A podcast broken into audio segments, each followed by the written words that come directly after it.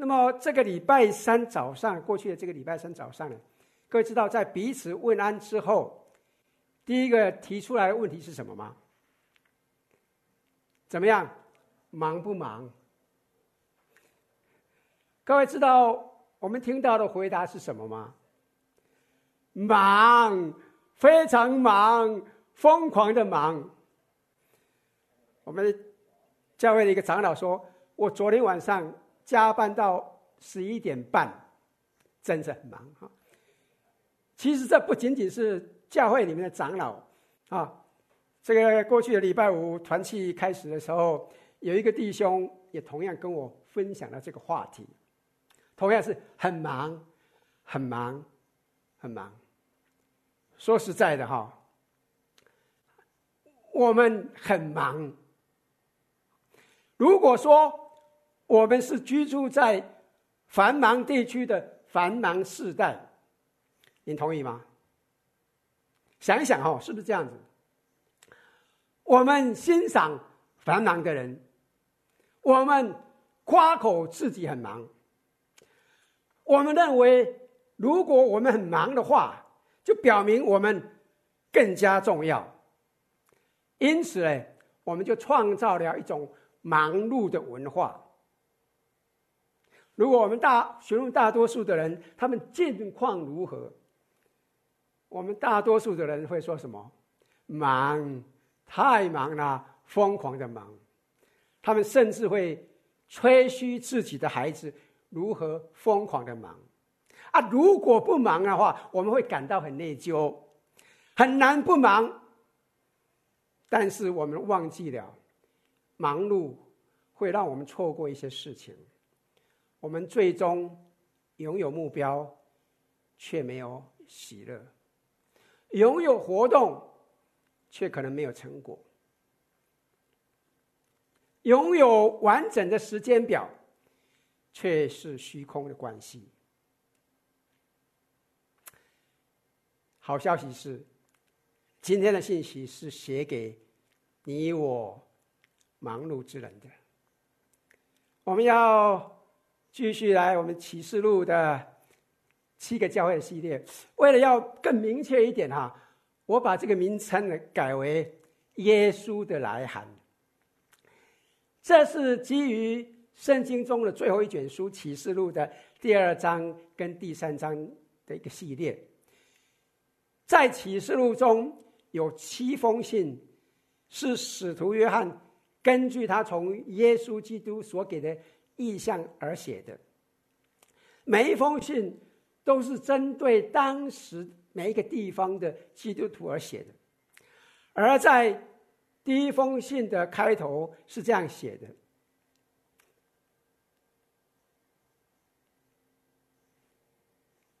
哦，你要写信给以弗所教会的使者说。”你要写信给以弗所教会的使者说，所以呢，这封信是写给以弗所教会的。今天早上我们要来看看致以弗所忙碌之民的一些封信，因为这封信是写给以弗所教会的。或许让我们先看看，我不晓得各位对以弗所认识的了解多少，我们来看看以弗所这个城市的呃。境况的的概况哈，以弗所人啊，有我们所说的这个品牌或者是它的标志。以弗所人呢，就就是蜜蜂。这个蜜蜂的图像出现在他们的钱币上，在他们的在他们的标志上，这有点像他们的吉祥物啊！哈，这是因为以弗所人啊，跟这些蜜蜂是一样的勤奋。以弗所是一个宗教中心，戴安娜神庙就在那个地方，这是他们遗留下来的废墟。但是在当时呢，它是它是古代世界的七大奇观之一，因此呢，这也就让以弗所成为一个旅游的中心，很多人前去参观这个庙，或是参参观，有点像那个。那个像奥运会一样的那个圣哈弗尼的运动会，以佛所哎，也是一个学习中心。著名的当地的废墟是他们的塞尔苏斯图书馆。即使在今天呢，仍然是让人家很印象深刻。它是在启示录之后几年中建造完成的，但是当时已经正在计进计计划当中了，所以很了不起。这是当时仅仅在亚历山大图书馆之后的世界第二大图书馆。以弗所也是一个交通中心。他们拥有令人难以置信、非常完美、持久的街道铺设技术。这是两千多年前的历史的街道，啊，现在看的这个地方，相比之下呢，啊，这是我们 所居住的城市里的某个街道。其实各位可以看到哈，我们常常可以看到我们公务处的工人不停地在街道上修补道路。所以可以看到当时他们的技术是怎么样子的哈。以弗所呢，也是一个娱乐中心，哈，那座庞大庞大的剧院，至今呢仍然可以容纳数千人。另外呢，以弗所也是一个商务中心，考古学家在那里发现了私人的住宅，有多层次的冷热水的自来水，供演艺人员使用的舞台。虽然没有电视哈，没有网络哈，但是每天晚上仍然有现场的家庭娱乐节目哦。地板呢是铺设的是精美的马赛克，请注意哦，这些考古挖出来的东西不是贵族的家庭，这些是商人的住所，所以这告诉我们，以弗所有非常成功的商业人士，以弗所也是一个权力中心。那么这也是基督徒生命发生冲突的地方。上次我们看到，当时的罗马凯撒皇帝窦米先是第一位要求在他的在世的时候被称为主与神的皇帝，要把他当神一样来敬拜的。那么在之之前呢，一般来说啦，是皇帝死了以后才会被神化。但是窦米先他说：“为什么要等到我死了以后？为什么你们现在不就来敬拜我？你们要以我现在就要你们以主与神的方式来敬拜我，以神的方式来敬拜我。我现在就要你们这样子来敬拜我。因此呢，这个以弗所哎，当地人就要求要建造一个窦米先皇帝的第一座，也是最大的一座寺庙的权利。”啊，各位可以看到哈，这座庞大的寺庙的底座是这样子的哈，是今天唯一保留下来的东西了啊。但是即使今天你去看的话，仍然可以能让人感到印象深刻。你知道吗？这个大约有一个足球场的大小，在当时一座巨大的三层寺庙的建筑群就在那个地方站立着。考古学家发现，曾经矗立在在庙里面的窦米仙的大雕像的碎片，你看到没有？那个小孩子跟那个像这个头，当然只有头而已哦，就已经不得了了啊！实际上，他们也发现了祭坛本身也在这个地方，那写是启示录之时的。他们当时要求当地的人每一年至少要到这个祭坛一次。跪在那个坛前，像凯撒看成神一样的来敬拜。那么，这就是一些基督徒会挣扎啊的地方。当然，也有一些人可能就会妥协的地方。其实想一想哈，对于当地的基督徒所要面对的，是有多么令人感到惧怕的危害威胁，对不对？是不是？但是你有没有想过？其实很有意思的哈。以弗所的基督徒却是非常忠心、非常兴旺的。以弗所的教会却是非常兴兴旺的。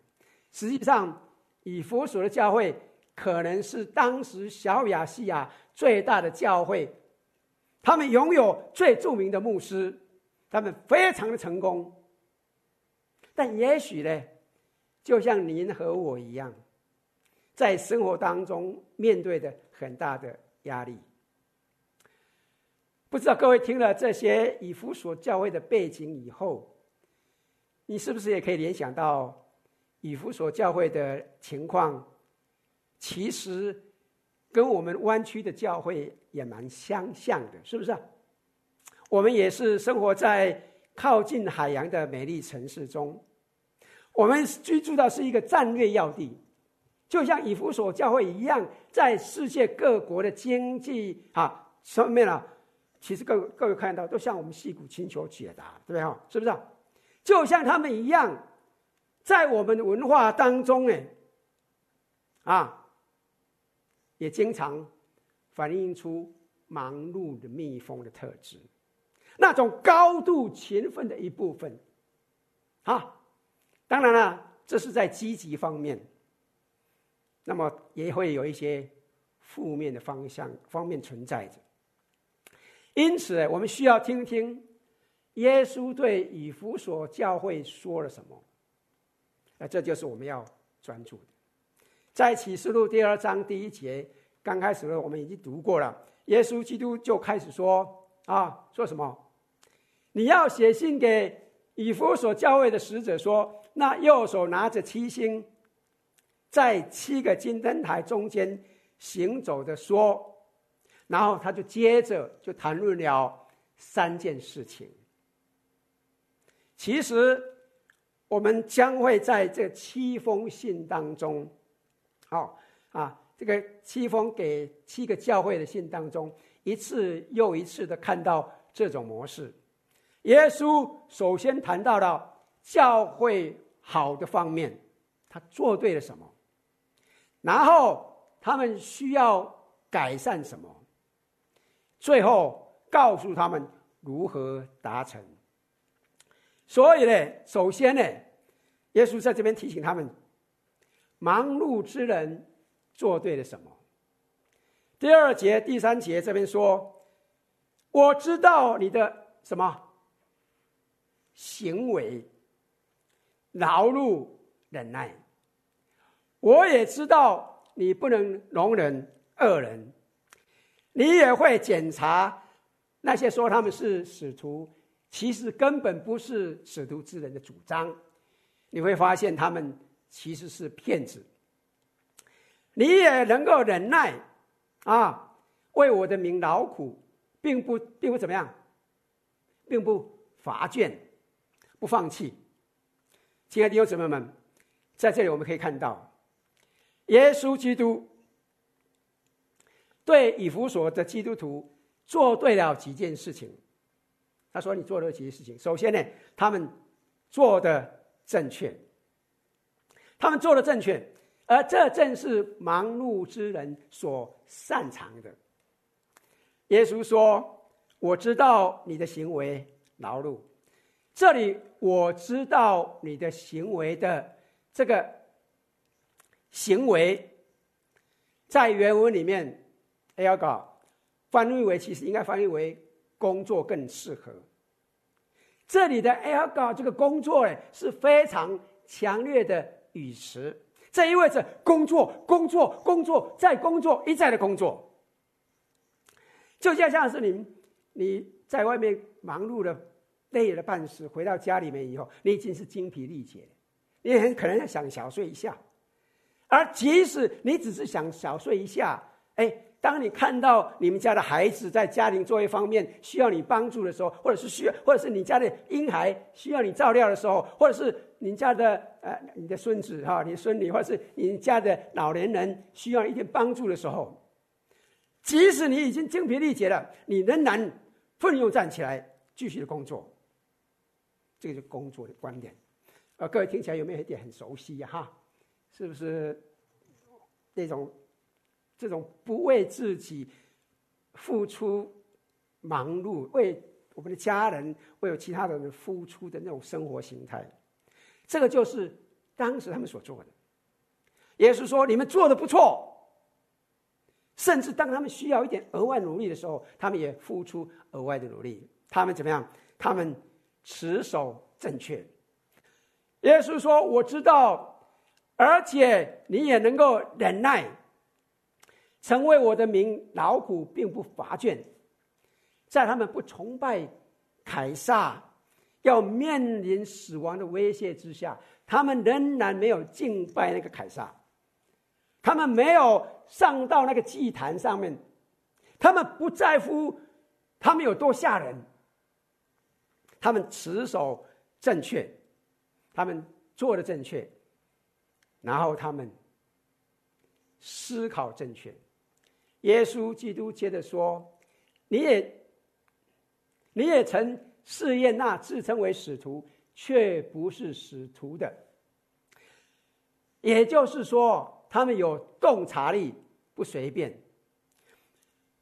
亲爱的弟兄姊妹，你知道吗？身为基督徒，愿意持守信仰。”敢于冒冒险是非常重要的，但是我注意到有些基督徒哈，尤其是最渴望在信仰当中冒险的年轻基督徒，同时有时候也是最容易受骗的。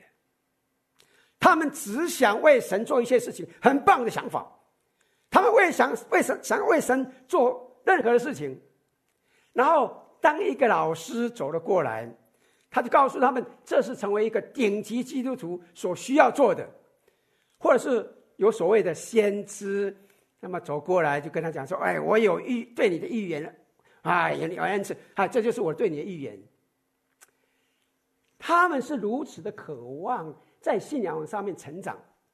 所以这些年轻的弟兄姊妹们，他听到这些所谓的老师、所谓先知跟他们讲了以后呢，听了以后呢，他们说：“哦，真的啊，哎。”然后呢，他们也没有先搞清楚，没有一点洞察力，就完完全全的接受了这个这些人所说的，就把这些人的言论当做宝贝，完完全全的吃了进去。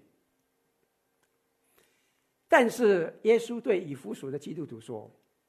我很高兴，你们不是那样随便。即使他们声称是使徒，你们仍然检查了每一个人的主张。亲爱的弟兄姊妹，我再说一遍，我再说一遍，你们听到什么东西，要以圣经为准。拜托，拜托，拜托，各位弟兄姊妹，即使我说的，请你们也核对圣经。好，千万不要随便。所以耶稣说：“你们做的正确，他们持守正确，他们也思考正确，然后他们也活得正确。”在这信后面第六节，然而你还有一件可取的事，就是你恨恶尼哥拉尼哥拉一党的人行为，这也是我所恨恶的。那时，这里说耶稣说：“你拒绝了啊，那那个恨恶了尼哥党主义的做法。”我们稍后会在启示录里面再次看到他们了哈。但是在这边，我先跟告诉各位弟兄姊妹哈，尼格拉主义的基本上是什么？是性崇拜的异端邪说。以佛所的基基督徒拒绝了这种不道德的行为，因此耶稣称许他们。不仅是做的正确，持守正确啊，思考正确，而且他们也活得很正确。哇，这是不是很棒的事情？当然了，我我我相信哈、我们教会真的希望从神那边，从耶稣基督那边听到这样一个称许。哎呀，你们真的很棒啊！可是这里有一个问题，问题可能会出在哪里？现在弟兄姊妹，请你注意哦，我们可以做对所有的这些事情，啊，好，但是我们却可能会缺少什么，而这就是耶稣基督接着要告诉我们的，啊，接着告诉我们的，忙碌之人会错过什么？忙碌之人经常会错过什么？耶稣呢，就接着对以弗所的基督徒说：“然而，有一件事情我要责备你，就是你把起初的爱心离弃了。亲爱的弟兄姊妹，请注意哈、哦，你在这边听到的，不是耶稣说你没有做好，你还做的不够。你听到的不是这种刺耳的言论，其实这里的语气更像是一个恋人，一个渴望啊表达的声音。请回到我身边来，记住我们曾经在一起的日子。如果你各位注意的话，哈，我们可以看到在圣经里面。常常描述我们跟神的关系有很多种关系，他使用了很多种隐喻，是不是啊？圣经谈到了神是国王，你我都是皇家的子民。圣经谈到神是父，我们是他心爱的孩子。圣经谈到我们是神的朋友，神是我们的朋友。除此之外呢？圣经更多的使用了婚姻的隐喻。神圣经谈到神是我们的丈夫，我们整个教会是神的上耶稣基督的新娘，这是一个非常美丽的比喻啦。而且啊，是贯穿整个圣经的。而且我们看看以弗所书啊，不不不不不，以赛亚书第五十四章第五节的经文。啊，这边说什么？这边说，因为造你的是什么？造你的是什么？丈夫。造你的是你的丈夫，万军之耶和华是他的名。耶利米书二章二节。啊，非常美丽的词语。耶和华如此说：你。幼年的恩爱、恩情、婚姻的爱情，你怎么样在旷野里，在未根之地跟随我，我都记得。耶和华如此说，我都记得，我都记得什么？你幼年的恩爱，我都记得什么？婚姻的爱情，这这个有点像哈。我记得我们当时在度蜜月的时候。我都记得啊，你怎么样在跟旷野里面，在未根的耕耕种之地跟随我？你怎么样跟着我？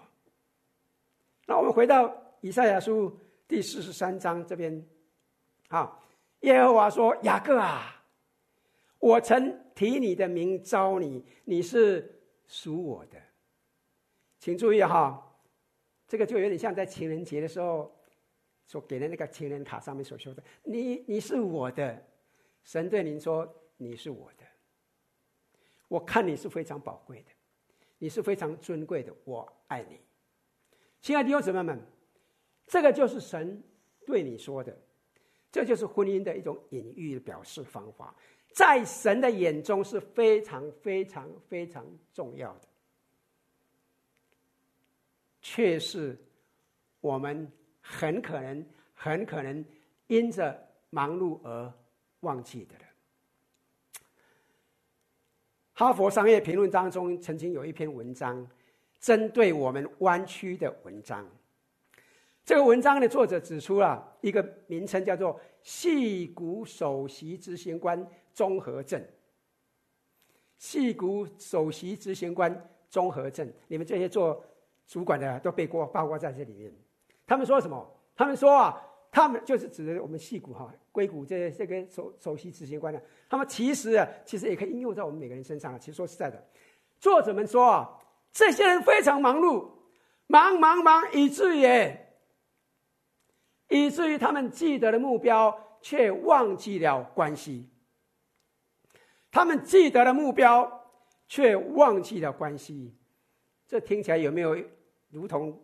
这个有点像如雷贯耳哈，呃，其实想想，我们是不是常常就这样？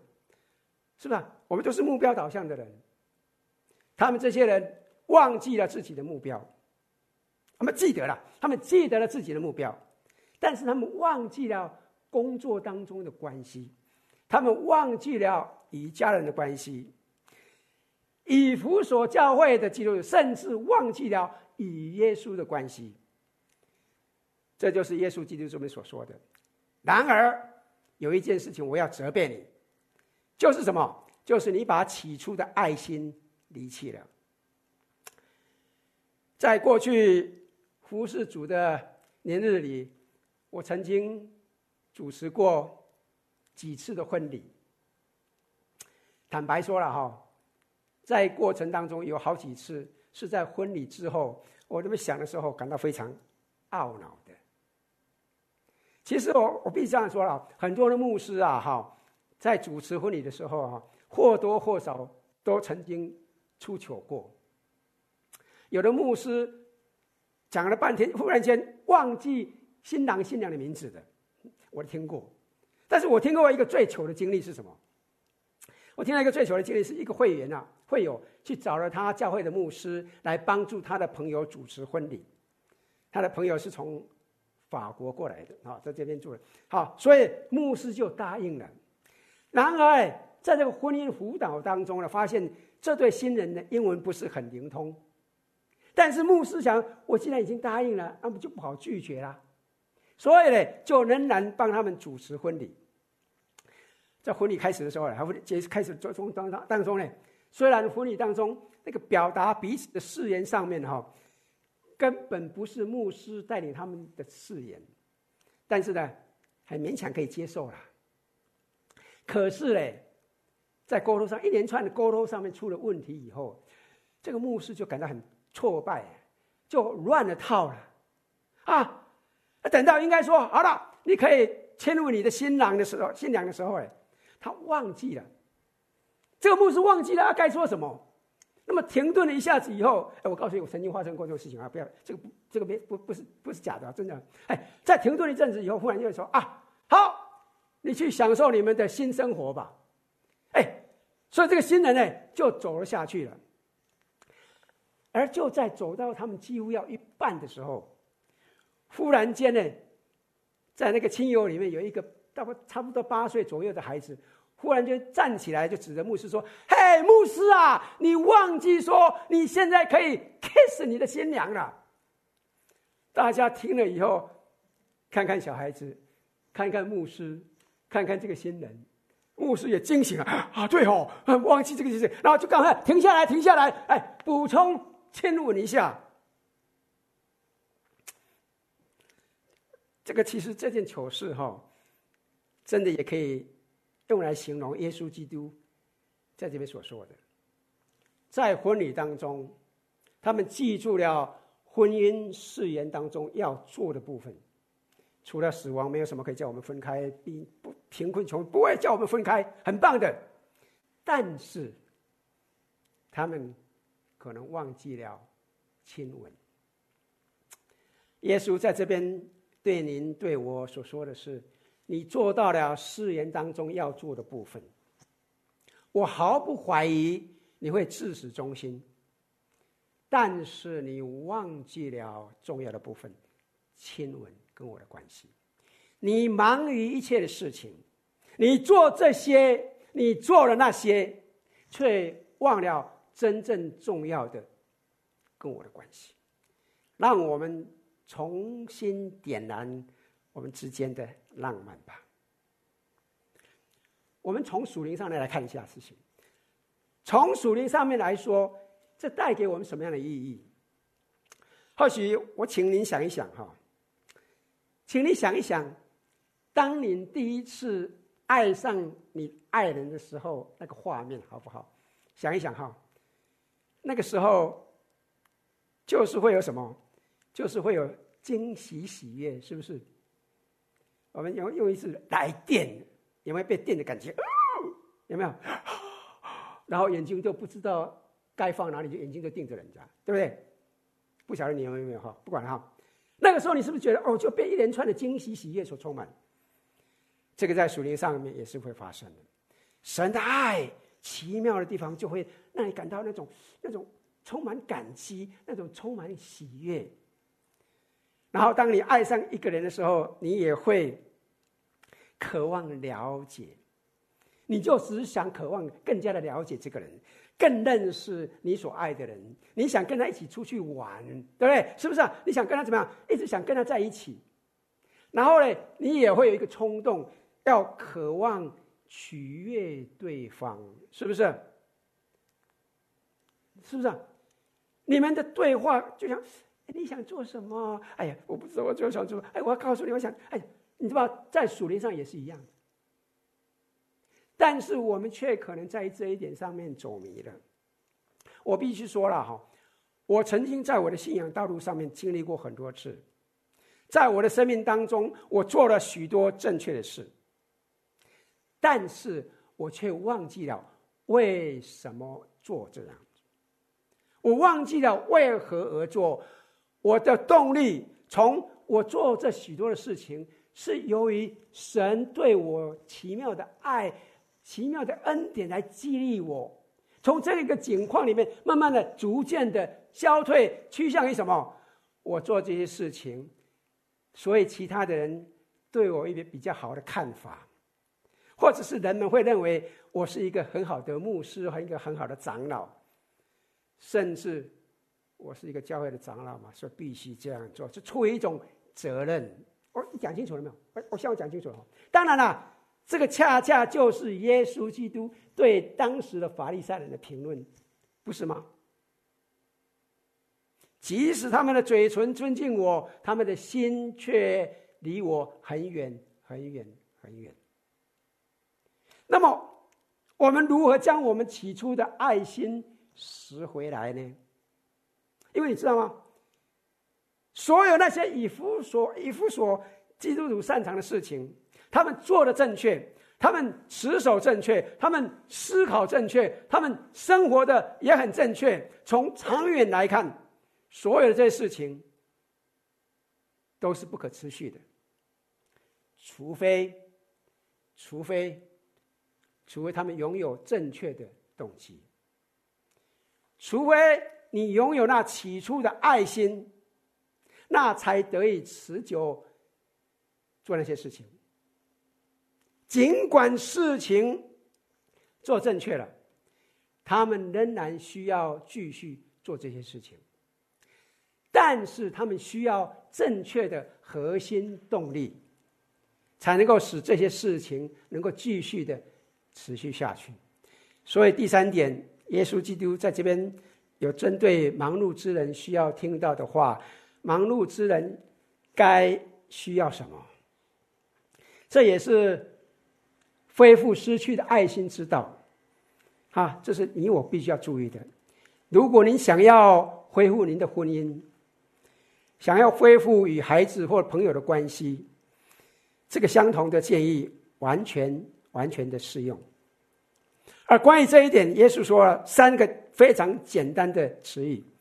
第一个，你需要回想，你要回想记住。他说什么？他说：“所以应当回想你是从哪里坠落的，回想你早期的时光。”有一个博士叫做 John 啊 Gottman。是当今美国最大的、最伟大的一个婚姻专家。他说啊，大多数的夫妻发现，回忆在一起的过去，可以在此时此刻重新建立关系。事实上，他给了夫妻一起一些小小的功课哈。如果你有也是已婚的话，你可能需要尝试一下哈。他说：“比如说了哈，他说回想你们第一次约会，谈论他，谈论首先吸引你的是什么？回想你们结婚初期的样子，回想你们彼此之间没有任何人愿意在任何时刻结束电话的时刻。哦，好晚了。”我们该听话了，好，再见，再见，好，好，晚安，晚安。你还在吗？我还在啊，啊啊，怎么样好啊？哎哎，我不晓得你们有没有这经历哈。哦，有人开始在写了哈，你注意到没有？他说：“回想你们第一次的婚姻，回想你们如何在房子各处张贴一些小小表达爱意的小贴纸。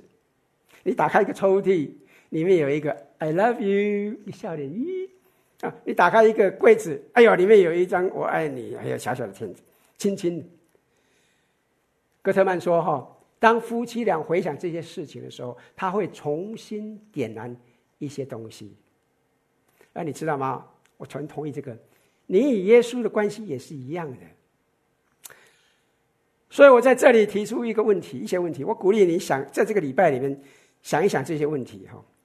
如果你有机会，请你跟一些朋友谈论这些问题。这个问题就是说，是什么首先吸引了你相信耶稣基督的？你对主耶稣基督的想象是什么？或者是这个问题，你起初是如何了解到神爱你的？那是什么时候发生的？神的爱，神的爱在什么时候对你变得特别的真实？你知道吗？你知道吗？当你回想那些日子时候，它会在你心里面引起一些反应。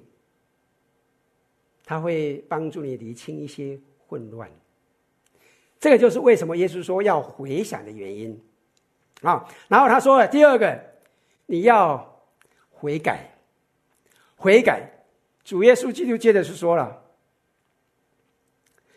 并要悔改，行起初所行的事情。他说：“你如果不悔改，我就临到你那里，把你的灯台从原处挪去。”请注意哈。这个悔改这个词语哈，在现今的世代已经很泛滥了哈，动不动一大堆人讲法讲悔改，不同的人存在着很不同的解读，甚至有些时候是一个很负面的看法。其实悔改是一个很棒的字眼，悔改真正的意思就是改变你的想法，改变你的想法，并朝着不同的方向前进。就是你本来在这边走，悔改就是赶快转入一百八十度回头走，改变你的方向。耶稣说悔改的时候，其实这个意味着很重要的意味。你知道这个意味着什么吗？耶稣就是讲悔改，就代表意味着我们有希望，是不是啊？因为否则的话，他为什么要我们悔改？是不是啊？意味着我们的未来是有希望的。请你容许我提醒弟兄姊妹们，请你容许我提醒你们，意悔改意味着不要再相信对我来说太迟了这个谎言。对你对我来说，在主耶稣基督里永远不会太晚。我希望我讲清楚了。所以耶稣基督要你要我悔改。所以耶稣基督说：“如果有耳可听的，就是应当听。这是给你、给我要好好听的。悔改意味着不再专注于过去那些失败。悔改意味着要开始专注于神在你的未来能够做什么。专注于神在你的家里能够做什么。专注于神在您的属灵生活上能够做什么。”专注于神在你所有的关系上能够做什么？悔改就是带有这样正面、积极、盼望的字眼，就是带有这种可能性的字眼。但是我们当中，说不定有人会说：“哎呀，徐弟兄啊，你不知道我已经走离多远了，你不知道我已经越过红线多少次了。”甚至我刚刚才越过一条红线，其实我也不知道我今天进到这个网络上面能够做什么。我在想，神一定非常厌恶我，非常讨厌我。如果您这样想，请注意，请注意这个，每个圣徒都有过去。每个罪人都有未来。每个圣徒都拥有过去，每个罪人也同样拥有未来。这就是我从圣经里面确确实实学习到的。每个圣徒都有过去，每个罪人都有未来。因此，不要再相信对你对我来说为时已晚的谎，一点都不是如此。事实并非如此，所以悔改回想，所以悔改。然后第三，重做。耶稣在要悔改的吩咐以后，他接着就说了：“行起初所行的事，重新做以前做过的事情，来恢复失去的爱。”就是这样子。我们也可以从一个重建婚姻的观点来看，这一点非常重要。有一个老牧师曾经对一对已经结婚一阵子，在婚姻上面有点失去当初的火热的夫妻，一个对一个辅导，他就对他们说啊，他说什么？他说，再度去做你们以前做过的事情，送送花。送送礼物，写写表达爱意的小卡片，分开或者见面的时候拥抱一下，亲亲嘴，说声 “I love you”，我爱你。甚至你找个时间去约个会。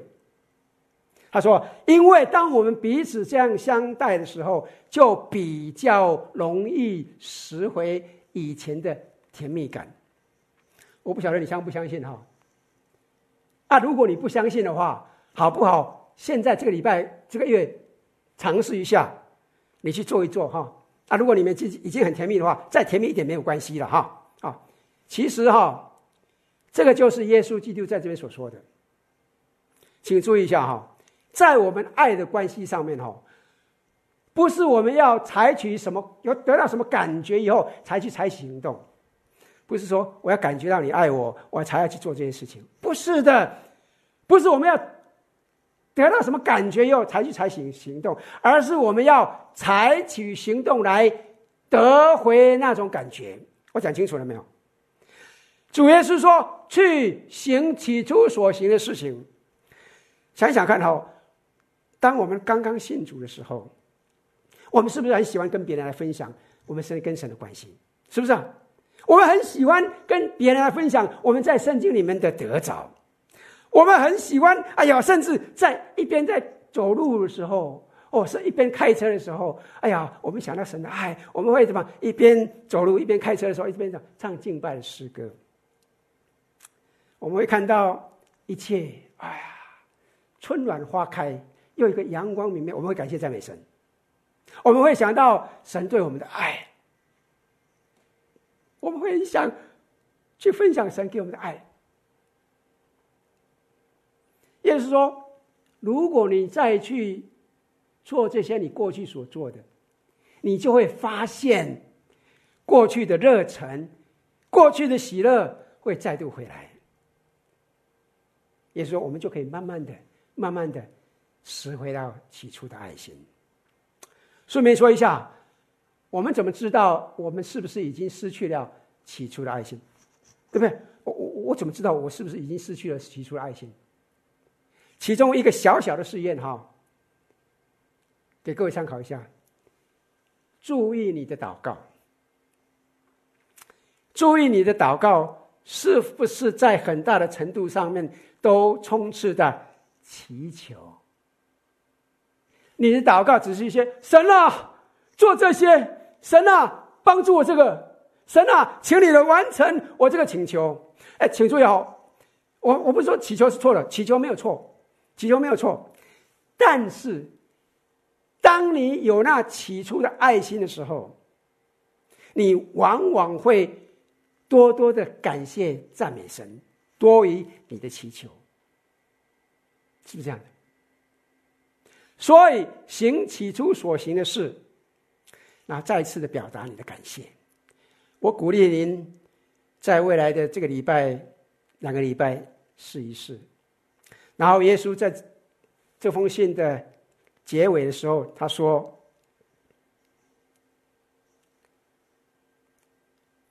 圣灵向众教会所说的话，凡尔有的就应当听。亲爱的弟兄姊妹，你看到在做什么吗？耶稣在做什么吗？就像我们上次谈论的一样哈，我们很容易的哈，听到一个信息啊，听到一个一一个一个信息的时候，然后我我们会有一个倾向说：哎呀，教会当中的某某人呐，还有许叉叉什么的，希望他能够听到这个信息。对不对？我们常常为别人来听这个信息，啊！可是请注意哦，这里其实在说说，如果你有耳朵，你有没有耳朵？我相信你有耳朵嘛，哈！啊，如果你有耳朵的话，这是给您的，不要管别人，不要去考虑别人，想一想，这个如何应用在我们的身上，有耳朵的人身上。然后耶稣说，将会有很大的奖赏。得胜的，我必将神乐园中生命树的果子赐给他吃。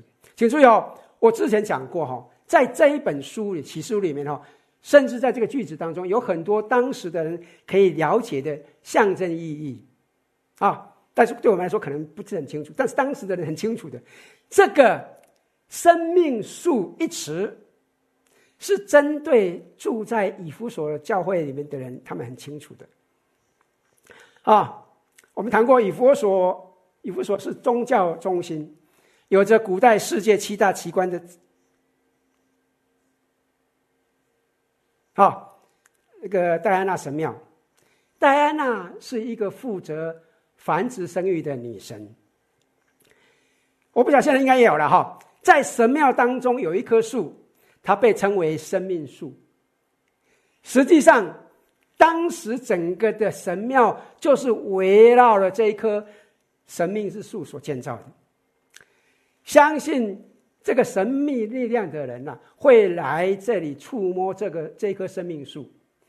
希望怀孕的妇女会来触摸这棵树，因为这代表着希望、应许跟生育。罪犯们也会把它当做一个避难所。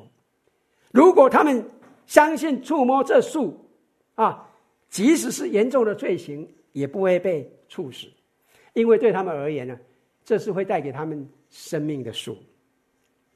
好，耶稣在这里是说，搞清楚了，我才是真正可以赐给你生命果子的生命树。即使你犯了严重的罪。即使你感觉你从来没有结过什么果子，啊，耶稣说，这里有真正的避难所，这里有真正的应许盼望，有真正的丰盛的生命树等着你。亲爱的弟兄姊妹们，相信你会同意，我们都渴望成为某个人的挚爱，对吧？同意吗？而你注意到了没有？耶稣基督在对我们。重新拾回起初的爱心里面的的恳求当中，他暗示了什么？他暗示了什么？请注意哦，他没有因为我们不好的行为拒绝我们。其实他在这边更是在暗示着，你是为神所爱的。我们所有的人都是为神所爱的，神。已经非常非常的爱你了，这是你我身份最深层的真理。你是为神所爱的，你相信这一点吗？你相信这一点吗？啊，有时候我真的是希望在教会里面，我们可以相信这一点。应该很多时候，有时候哈，我们讲说，我们真的是只要。坦白一点，还勇敢一点的话，真的是很重要的一件事情。我知道这对一些人可能不太容易了哈啊，因为觉得看我自己一样，我是为神所爱的。但是亲亲爱的弟兄姊妹，这个是一个很重要的事情啊！我希望我们可以坦然无惧的说，我是为神所爱的啊！这个希希望希望我们以后见面的时候，我们可以彼此有这样一个确据哈。请你记住，你是为神所爱的。请你容许我说了。耶稣对您、对我、对忙碌之人所说的，对这些忙碌之人所说的是说：“你是我所爱的人。”为什么对那些为了自己的利益而忙碌的人，这是一种很棒的方法，很重要的话语呢？因为，请问，请你想想，因为如果你知道你自己是为神所爱的人，那么你还需要证明什么？你还需要购买什么？你还需要给自己要给谁留下深刻的印象？如果你知道自己是神所爱的人，你还需要爬什么阶梯？你还需要获得什么声望？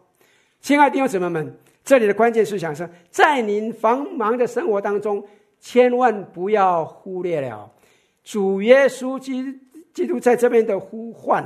请你注意，耶稣基督这边不是在呼唤我们要更加的爱他，其实耶稣基督更是耶稣基督在告诉我们他。最爱我，耶稣基督在这边告诉你，告诉我，你知道吗？你仍然是我所爱的，啊！而耶稣基督展现出对你对我之爱的最终极方式，就是任何人都难以做到的。他献出了他自己生命，让您让我得到自由。亲爱的弟兄姊妹们，我盼望你会能够体会到这样的爱。